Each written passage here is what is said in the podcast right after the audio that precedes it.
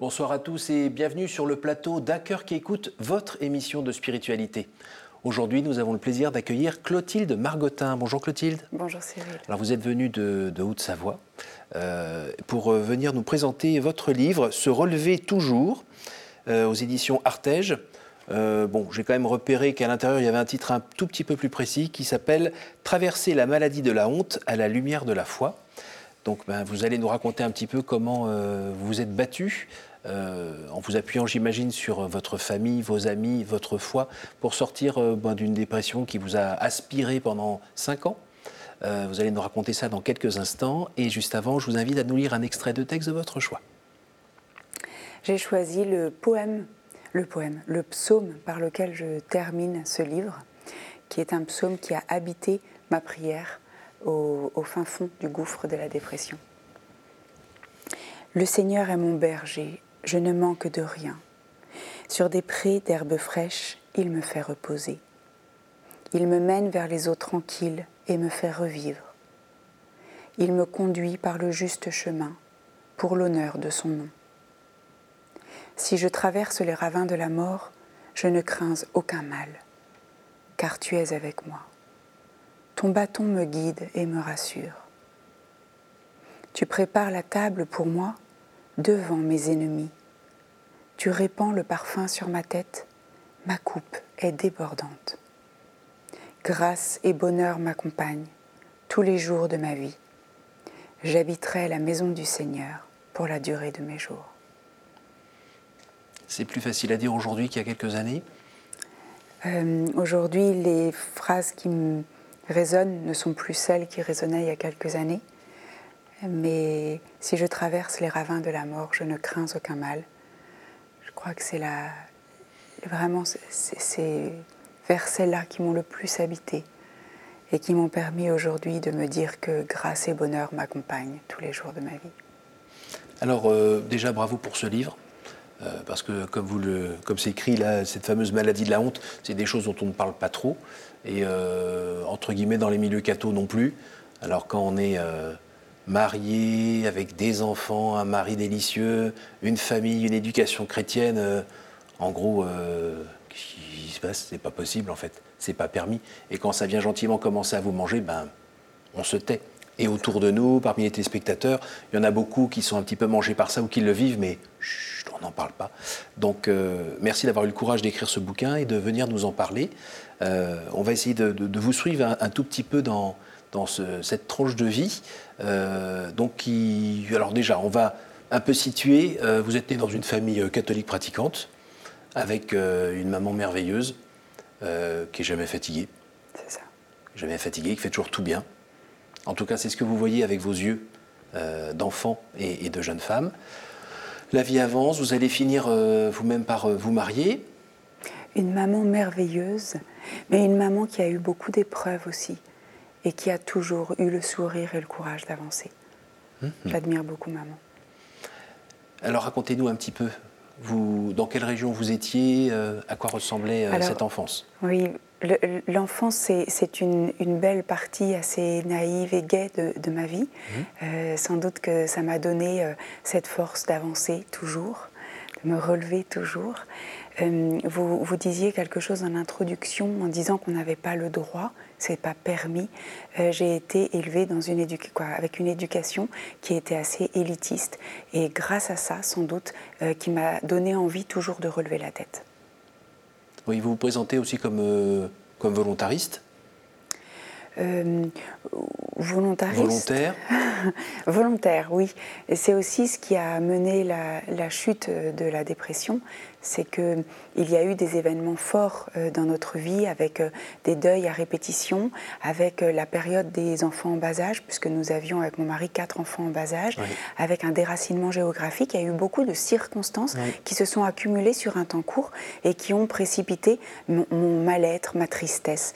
Et pendant deux ans, j'ai voulu euh, j'ai pensé que la vie c'était ça en fait, et, j'ai surtout pas voulu m'écouter. Mmh. J'ai surtout voulu être bien courageuse, bien sérieuse, continuer à bien avancer, mais je me suis tellement usée, terriblement usée de l'intérieur. Mais l'idée, votre euh, état d'esprit, c'était on serre les dents et on traverse parce que bah, tout le monde a à vivre ça à un moment ou à un autre de sa vie. Et puis, euh, Oui, je pensais découvrir ce que c'était que la vie de, mariage. Mhm. Et, et, je, me suis, je, me suis fait violence euh, en me disant que tout le monde devait vivre ça autour de moi. Et il n'y a que aujourd'hui que je suis capable de me dire, mais ce que, tu as traversé à l'époque, c'était terriblement lourd mais, mais c'est que avec mes yeux d'aujourd'hui où la vie est plus légère. Et vos, je sais pas, vos frères et sœurs, euh, vos amis, vos parents, vous ne voyez pas gentiment euh, commencer à yoyoter? Alors, quand euh, une famille est touchée par le deuil, même si c'est euh, un deuil euh, logique, hein, parce que perdre un papa, même si c'était un petit peu tôt, ça reste la vie. C'était la mort de votre beau-père? La mort de mon beau-père d'abord, la mort de mon papa ensuite. on est tous fragilisés, mmh. tous touchés. Mmh. Donc, je dirais que chacun essaye de s'en sortir un peu comme il peut. Mmh, Et qu'est-ce qui a été le, signal que ce n'était pas juste une déprime ou euh, on va dire, une dépression, je ne sais plus qu'on appelle ça, le baby blues. Voilà. Alors, euh, il y a eu, euh, en premier épisode de dépression, il y a eu une erreur médicale à mm. l'accouchement de ma première qui a engendré une dépression postpartum de six mois. Alors déjà, l'erreur médicale que j'ai eue, il se trouve que beaucoup de personnes sont touchées par ça, la brèche. et les dépressions postpartum, c'est vrai que ça arrive, qu'on ait une erreur ou pas. Pardon, la brèche, précisez-nous un tout petit peu ce que c'est. Alors, je m'excuse pour tous les amis, les, nos téléspectateurs anesthésistes qui font un travail merveilleux, euh, mais de très bons anesthésistes ont reconnu que dans certains cas, au moment de la pose de la péridurale, on peut aller un peu loin et euh, un anesthésiste s'en rend compte et il répare. Dans mon cas, l'anesthésiste qui a posé cette péridurale au téléphone donc a fait une erreur médicale et en plus ne s'est pas rendu compte de cette brèche. Et donc j'ai. Il était au téléphone en train de faire sa péridurale? Oui, cet anesthésiste a été radié. Euh, mais surtout, il n'a pas pu réparer. Et donc, c'est ces suites-là qui, ont été, qui ont été terribles. Euh, j'ai fait une dépression postpartum de six mois à l'époque, après, mais vous savez, on s'en est pas trop rendu compte. J'ai vu une psychologue trois fois, on a un peu reparlé de ça, un peu du contexte malveillant autour de la naissance, euh, voilà, besoin de poser les choses. J'ai pas du tout eu de médicaments, et puis, et puis la vie est passée, et puis, et puis c'était derrière. Donc on avance. Mmh. Ensuite, euh, euh, on a eu un deuxième enfant et puis euh, ce projet de quitter euh, Paris, nos racines, et pour s'installer en Haute-Savoie, où mon mari venait de trouver du travail. Et il a fallu recréer cet environnement. Mm. Mon mari touché par le deuil de son papa. Et, j'ai été à l'époque très solide, solide pour deux, mm. battante, enceinte du troisième. Je me suis installée. On a passé quatre mois avec mes deux petites filles qui n'étaient pas encore à l'école. Et tous les jours, je prenais mon guide vert, mes deux petites filles, on allait découvrir la région. J'avais une énergie étonnante. Mm-hmm j'étais vraiment dans la vraie vie à ce moment-là. Ce qui a été la bascule a été de découvrir la maladie de mon papa. Et là, à un besoin où mon mari était fragilisé, où on était touché, j'avais besoin de mes parents. Alors c'est vrai que ça peut paraître dans un le côté rock oui, c'est peut-être un peu enfantin à 30 mmh. ans d'avoir besoin de ses parents, mais, mais, à ce moment-là, j'en avais besoin. Mmh. Et là, j'ai commencé à être en colère, de me dire Ah non, je veux bien affronter certains problèmes, mais pas mes parents, pas tout de suite.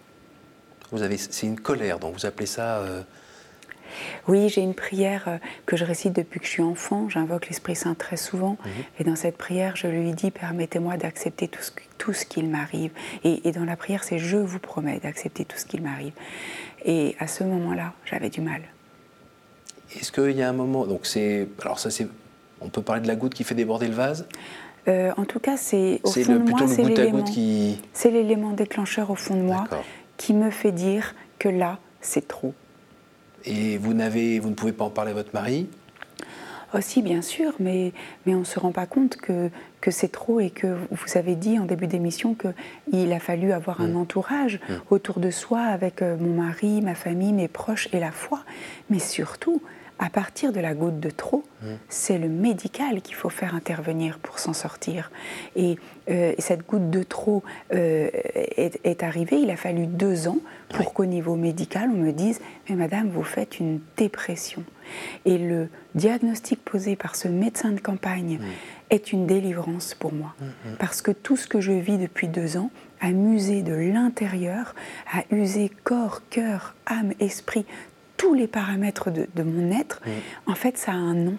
Et le fait de poser ce diagnostic me rassure énormément et me donne le courage de, de, faire la démarche de rentrer en clinique euh, Parce que vous pensiez euh, à ce moment-là euh, être, être folle, être, être une mauvaise mère, une mauvaise épouse Oui, il y a, y a, un processus de culpabilité qui s'installe un processus de dévalorisation, mm.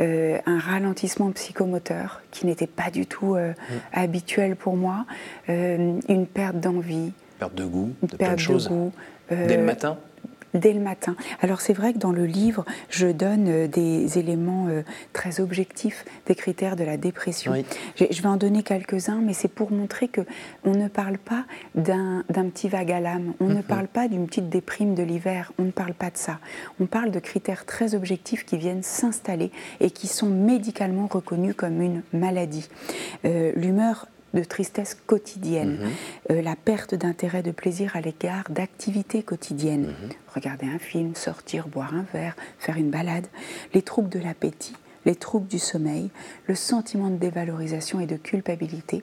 C'est le même mécanisme qu'il y a, pardonnez-moi l'anglicisme, dans les burn-out, euh, où on est sans arrêt submergé par la vague. Euh, le ralentissement psychomoteur, la fatigue et l'envie de mourir. Alors l'envie de mourir, vous en parlez dans, le livre, notamment avec un moment où vous avez déjà un petit traitement médicamenteux euh, dont une des molécules vous réussit pas trop, et, euh, vous vous voyez euh, très attiré par une fenêtre en hauteur. et heureusement, il y a, je crois, votre frère. Ma sœur. Votre sœur. Ma sœur aînée qui a... Qui pose la main sur les épaules. avec mon frère. Avec le frère, voilà, c'est ça. Mais quand vous l'écrivez, on, est dans la scène. Hein. et on sent que quelque chose vous, vous rattache au sol Parce que c'était un petit peu une séduction très étonnante, cette, euh, cette chose-là, mais juste pour arrêter, quoi. Une attirance très ah, forte. Arrêter Pour euh, stopper. Pour, euh, pour arrêter cette, ces, ces pensées qui vous, qui vous font vivre mm. un enfer à mm. l'intérieur. Et Stromae l'a chanté récemment, mm. hein, ces paroles qui reviennent sans cesse et qui me font vivre l'enfer. Et c'est un combat, euh, un combat entre euh, préserver, garder la paix et répondre ou pas à ces paroles. Il y a une attirance de solutions. Et, et j'ai été amenée à remettre ce livre plusieurs fois à l'ouvrage, et notamment il y a quatre ans, quand j'ai appris le suicide d'un prêtre Rouen. J'ai eu une décision intérieure de me dire je ne vais plus me taire parce que quand j'entends l'annonce d'un suicide, je sais ce qui se passe dans la tête de celui qui passe le pas. Hmm. Ce qui n'était pas du tout le cas euh, quand vous aviez 20 ans ou avant. Exactement, puisque je le raconte. Peut pas comprendre en fait. Je, suis repassée d'ailleurs hier pont de l'Alma, euh, euh, pont Alexandre III. J'étais drôlement émue. effectivement, je raconte dans ce livre que toute jeune, j'avais aidé quelqu'un avec euh, tout un groupe d'amis à ne pas sauter. Je, pour moi, le suicide était euh, une envie de mort, se détourner de Dieu. Mm. Euh, je, vais y aller cash. Mm. C'était mal. Mm. C'était un péché mortel. Mais ça, on peut le dire quand on est bien assis dans un fauteuil et que la vie va tranquillement. Après, là, on peut pas dire vous êtes. Quand on a ce, cette attirance pour le suicide, c'est c'est parce qu'on n'est pas complètement on n'est pas bien en fait, on n'est pas libre. C'est juste pour arrêter, quoi. C'est le, Fils de l'homme n'a plus d'endroit où poser sa tête. On est quasiment dans cet état-là. J'aimerais dire à, ceux qui nous regardent, euh, qui ont peut-être des proches qui souffrent. Surtout en ce moment, là, avec, euh, avec le confinement, la pandémie, tout ça, on a bien vu, notamment chez les jeunes, que c'est un peu difficile. Voilà. Et puis ceux peut-être euh, qui auraient peut-être sur la liste que je viens de donner quelques signes et qui se disent mince, je crois vraiment que lorsqu'on est dans 3, 4, 5 signes qu'on vient de nommer et qui sont euh, page 191 dans le livre, euh, il faut faire appel au médical. J'ai une foi très ancrée, mais ce livre est préfacé par un psychiatre hmm. et par un, prêtre. et docteur de l'âme, docteur du corps. Exactement, médecin de corps, médecin de l'âme. Et c'était très important pour moi. On a le droit, en ayant la foi, d'avoir des cris de détresse. Et on ne peut pas parler à l'âme tant que le corps souffre. Et c'est très important. Le Christ, dans ses évangiles, touche le malade, le regarde, mm. lui demande ce qu'il veut, mm. avant de lui dire euh, Sois bon, observe les commandements. Il ne fait pas du tout ça. Il commence par consoler, par accueillir, par toucher. Et, c'est cette démarche qui aide celui qui souffre, et en particulier de dépression. Alors on va avancer un tout petit peu dans le temps. Vous, allez euh, à un moment avoir le courage aussi de, demander à entrer dans une clinique psychiatrique. Euh, le médecin va vous dire que le temps pour euh, sortir de cette histoire, c'est entre 3 et 5 ans. Donc on a la mâchoire qui tombe quand on a 30 ans, parce que 5 ans c'est énorme, hein. c'est mm. Quasiment un quart de vie. c'est... Et puis, euh, vous voilà aujourd'hui, ici présente, guérie, prudente, euh, vous savez quand, ça chauffe un peu trop euh, dans le moteur et vous savez comment faire. Est-ce que vous pourriez nous dire, euh, parce que le médecin vous l'a dit, hein, il vous avez la foi, ça va être plus facile. Est-ce que vous pouvez nous dire dans quelle mesure Dieu a pu vous accompagner et vous aider? Dans, ce chemin où peut-être à, certains moments il paraissait très très loin. Parce que quand on est au-dessus des ravins de la mort, on, on, voit les ravins de la mort, mais Dieu qui est là, est-ce qu'il nous entend? Est-ce qu'il nous entend pas?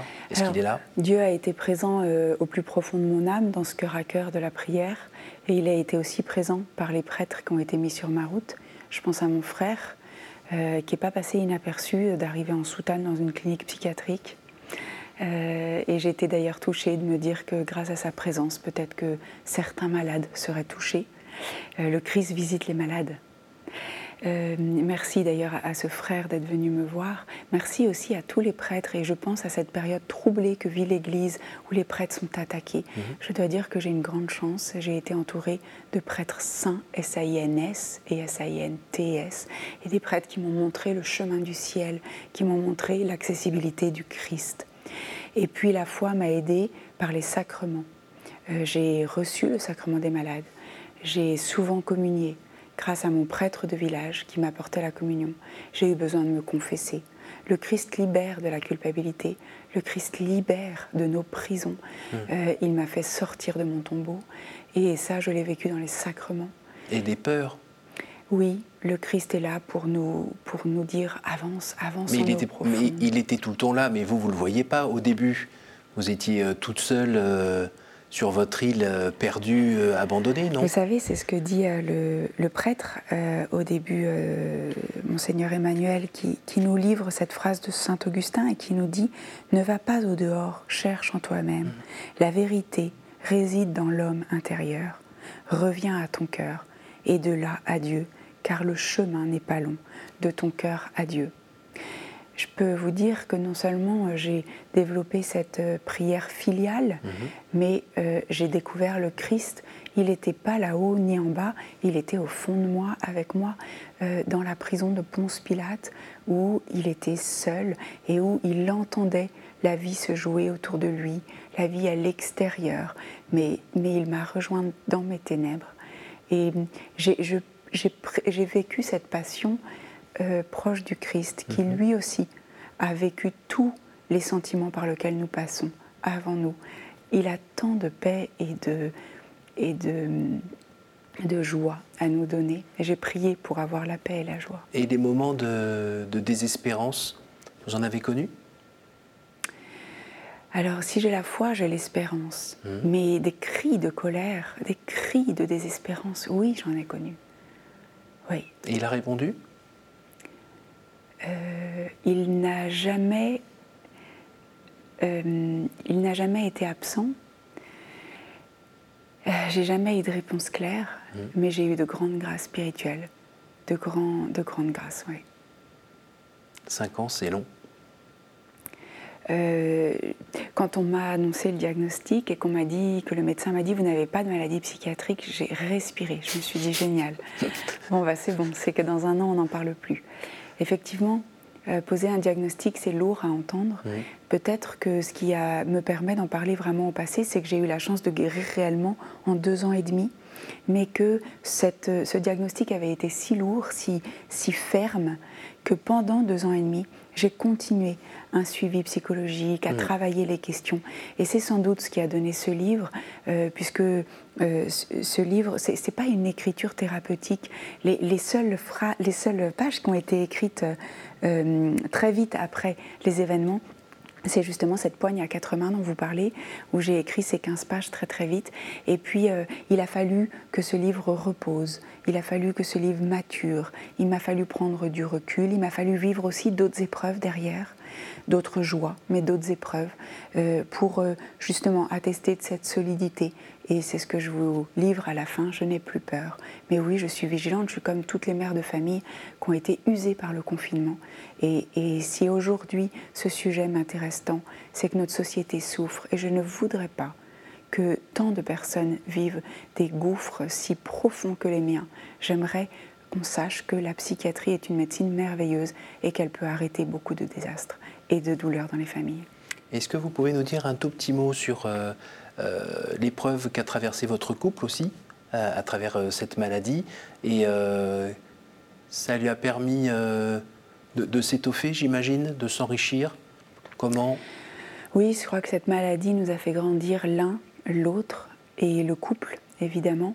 Euh, on se remarie tous les jours. Mhm. Encore aujourd'hui, on se remarie tous les jours. Euh, le couple n'a pas tenu seul. Le couple a tenu ancré en Dieu.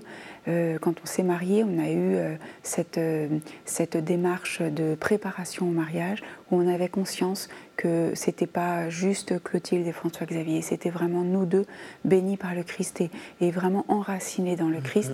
Et il y a des moments où le Christ nous portait tous les deux. Ni l'un ni l'autre, nous n'avions. Parce que c'est une grosse tempête pour un couple, ça. beaucoup de couples ne résiste pas. Mhm. Et je dois dire que je rends grâce que nous soyons euh, tous les deux unis toujours à avancer ensemble. Oui, puis dans le livre, euh, on voit bien que c'est pas Superman et Wonder Woman. Hein. Euh, lui, il y a bien des moments où, à la mort de son papa notamment, il avait mm. besoin de partir comme ça tout d'un coup à 300 mm. km avec des potes sans prévenir. Hein. Mm, Donc c'était, c'est tous les deux quand on est jeune, évidemment, on est parti et mm. la vie est à nous. Et après, on se rend compte ben, que finalement, euh, on boite un peu de l'argent, mais euh, ça ne va pas très bien là. Et vous, vous avancez ensemble. Et avec les enfants, aujourd'hui, il y a, y a des fruits que vous apercevez dans leur attention à l'autre, par exemple? Oui, je crois que le plus beau fruit, c'est la connaissance humaine. Je crois que hum. c'est, euh, j'aimerais, si j'ai un désir à formuler, j'aimerais que dans les collèges, au lycée, on ait des cours de psychologie, hum. qu'on ait des cours de connaissances humaines, parce que euh, on a des discussions merveilleuses avec nos enfants qui maintenant sont adolescents hum. et, euh, et, et, ils sont, ils sont pas inquiets euh, de ce qu'on a pu traverser.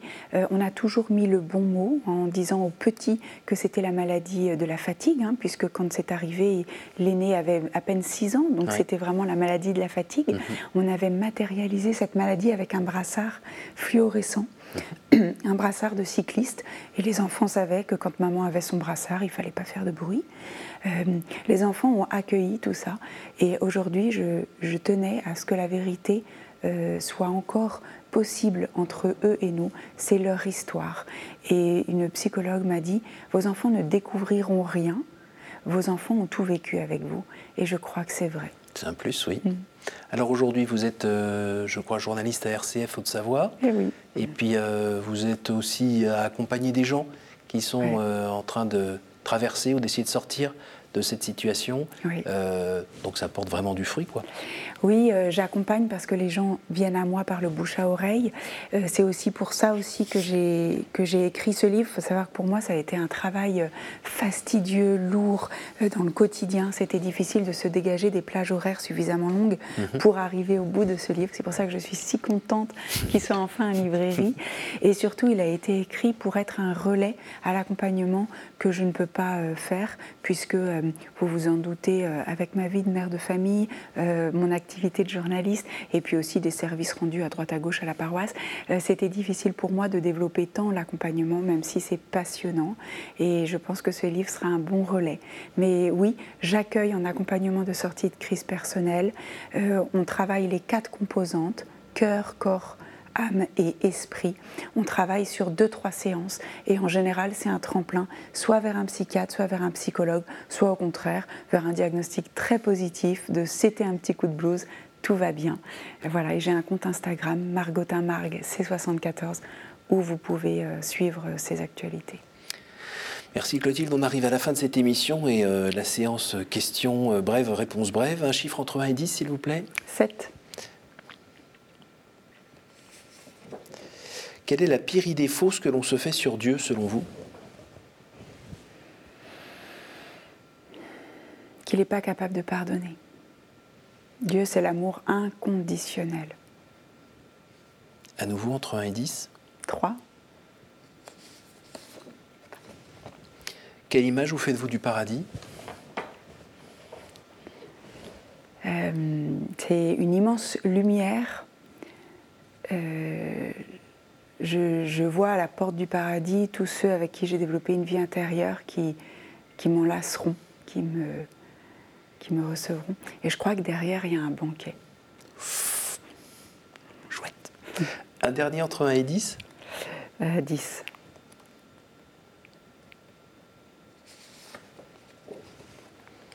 Quel est l'endroit ou le lieu qui vous porte le plus à la prière?